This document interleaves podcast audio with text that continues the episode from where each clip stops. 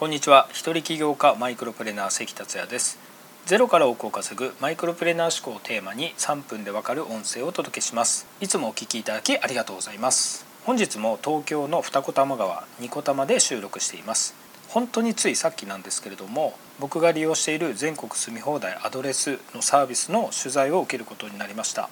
前回は福岡のテレビ局だったんですけれども今回はテレビ朝日の「スーパー J チャンネル」という夕方の番組のようです。実は本日28日のお昼に取材を受けて夕方には放映されるようです。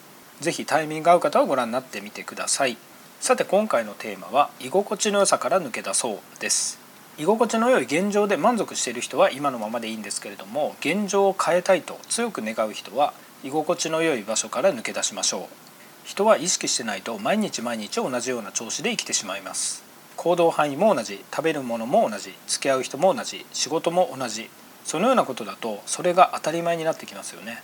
特別あれこれ考えたりあれこれ行動しなくていいのでその調子が実に楽なのです。そしていつの間にかその自分が最も自分らしい自分だと思い込みます。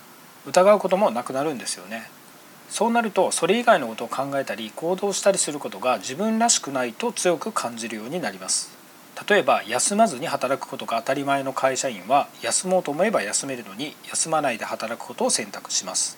自営業でも同様です。少しくらい休んでも飢え死にすることはないのに仕事をする方を選択します。いつもと違う髪型やファッションができるのにそれをすることが自分らしくないと感じます。住まいはそこに住み続ける方が楽なので引っ越しをしなくなります。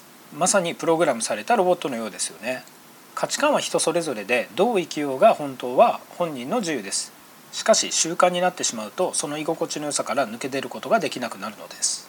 例えば東京の満員電車って本当に嫌ですよね。そんな満員電車で毎日通勤する会社員は嫌だから独立したいと言いつつもずっと独立しない人は結局は会社員が居心地が良くなっているということなんです。居心地の良さから早く抜け出るということを意識されることをお勧めします。それにはまず次の2つを書き出して疑ってみてください。1つ目は何も考えずに当たり前と思ってやっていること。もう一つは自分らしいと思っていること。これらは単なる思い込みということに気づいてください。ちなみに飲み会の乾杯って昔はビールばっかりでしたよね。これって誰もおかしいと思わずやっていた人も多かったと思います。乾杯がビールだとその後もずっとビールだったりします。僕も昔はそうでしたが日本酒やワインに興味を持ったことやグルテンフリーを始めたことで今は日本酒とワインしか飲みません。乾杯もそのどちらかです。先ほどの2つを書き出せば親やマスコミ友人環境からいかに影響を受けているかがわかるはずです。成功者は影響を受ける人ではなく影響を広げている人ということを知ることです。これは別の言葉で言うと反応的ではなく主体的な人となります。主体的とは人や環境のせいにしたり言い訳したりしない人です。7つの習慣という本を読まれるとこの主体的ということがどういうことかよくわかるのでよろしければ読まれてみてください。